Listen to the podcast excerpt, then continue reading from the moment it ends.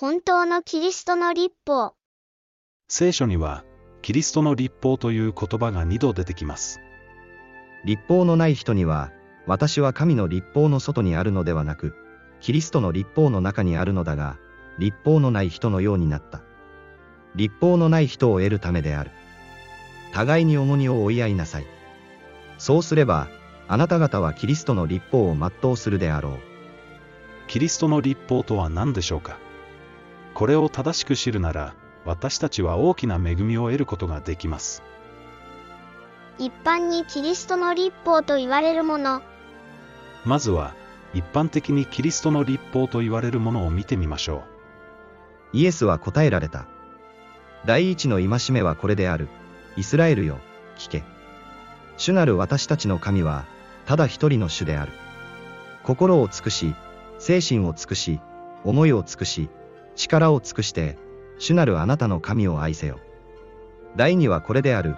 自分を愛するようにあなたの隣人を愛せよ。これより大事な戒めは、他にない。う。イエス様の教えられた第一の戒めと第二の戒め。これが、一般にキリストの立法と言われるものです。これについて、イエス様はこう言っておられます。私は、新しい戒めをあなた方に与える。互いに愛し合いなさい。私があなた方を愛したように、あなた方も互いに愛し合いなさい。新しい？実のところ、これはレビ記に書かれたことであって、新しくも何ともないのです。あなたは仇を返してはならない。あなたの民の人々に恨みを抱いてはならない。あなた自身のようにあなたの隣人を愛さなければならない。私は主である。ではなぜ、すでに与えられていた戒めを、新しい戒めとして与えられたのでしょうか？実会とモーセ立法は違う。先にこの誤解を解いておかなければなりません。多くの人は、実会を、モーセの時代に与えられた立法だと勘違いしています。石の板に書かれた実会をモーセが受け取るシーンがあまりにも印象的だからです。しかし、実会はモーセの時代に神様が思いついたものではありません。実会は、罪とは何であるか、義とは何であるかを教える永遠の指標なのです。実会の永続性については、イエス様が次のように教えています。よく言っておく。天地が滅びゆくまでは、立法の一点一角も廃ることはなく、ことごとく全うされるのである。それだから、これらの最も小さい戒めの一つでも破り、またそうするように人に教えたりする者は、天国で、最も小さいものと呼ばれるであろう。しかし、これを行い、またそう教える者は、天国で、大いなるものと呼ばれるであろう。殺すな、姦淫するな。この立法は、モーセの時代より前から守られていました。もちろん、モーセの先祖であるアブラハムも実戒を守っていました。アブラハムが私の言葉に従って私の諭しと戒めと定めと掟とを守ったからである。実戒は永遠の立法であり、モーセ立法とは区別されます。まずはこのことを覚えてください。当然、弟子たちもそのように考えています。割礼があってもなくても、それは問題ではない。大事なのは、ただ神の戒めを守ることである。実会を作ったのは誰か。万物は、天にあるものも地にあるものも、見えるものも見えないものも、位も主権も、支配も権威も、皆、巫女にあって作られたからである。これら一切のものは、巫女によって作られ、巫女のために作られたのである。実戒もまた、巫女によって作られました。巫女は唯一の神であり、この方に従う人が、神の民なのです。もし、あなたの神、主の戒めを守り、その道を歩むならば、主は誓われたようにあなたを立てて、その聖なる民とされるであろう。神の民に危機が訪れる。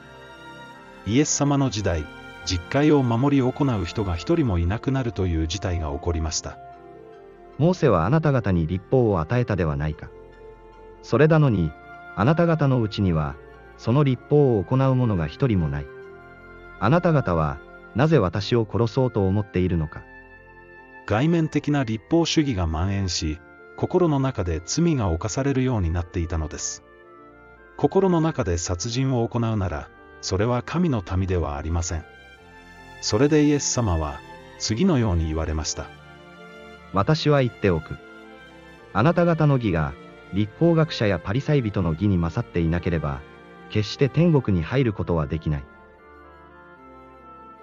新しい戒め。本当の愛がなければ、決して立法は全うできません。これをイエス様は、新しい戒めと表現されました。神の立法は、愛によってのみ全うされるのです。愛は隣人に害を加えることはない。だから、愛は立法を完成するものである。愛がなければ、それは憎しみにつながります。そのような人は永遠の命をとどめてはいない、そう聖書は教えます。あなた方が知っている通り、すべて兄弟を憎む者は人殺しであり、人殺しはすべて、そのうちに永遠の命をとどめてはいない。偶像を拝みながら神を愛することはできません。殺したり盗んだりしながら人を愛することはできません。実会とキリストの立法は同じものだからです。真実の愛を持って心の中においても実会を守ること。それが新しい戒めであり、キリストの立法なのです。キリストの立法とは何か、お分かりいただけたでしょうか？それは、心においても実会を守ることであり、それによって愛が実践されるのです。実会の1から4を守ること、それが神を愛することであり、実会の5から10を守ること、それが隣人を愛することなのです。これを可能にしてくれるのが、新約です。私が、それらの日の後、イスラエルの家と建てようとする契約はこれである、と主が言われる。すなわち、私の立法を彼らの思いの中に入れ、彼らの心に書きつけよう。こうして、私は彼らの神となり、彼らは私の民となるであろう。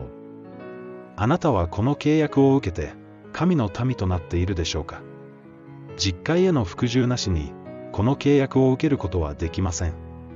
正しく契約に預かるなら、私たちは常に愛の立法である実会を思って生きることができます。これはどんなに素晴らしいことでしょうか？私はあなたの悟しを永遠に受け継ぎました。これこそ私の心の喜びです。私はあなたの掟を行うことに心を傾けます。いつまでも、終わりまでも。聖書から真理を得て、この恵みに預かりましょう。正しいのは、いつだって聖書だからです。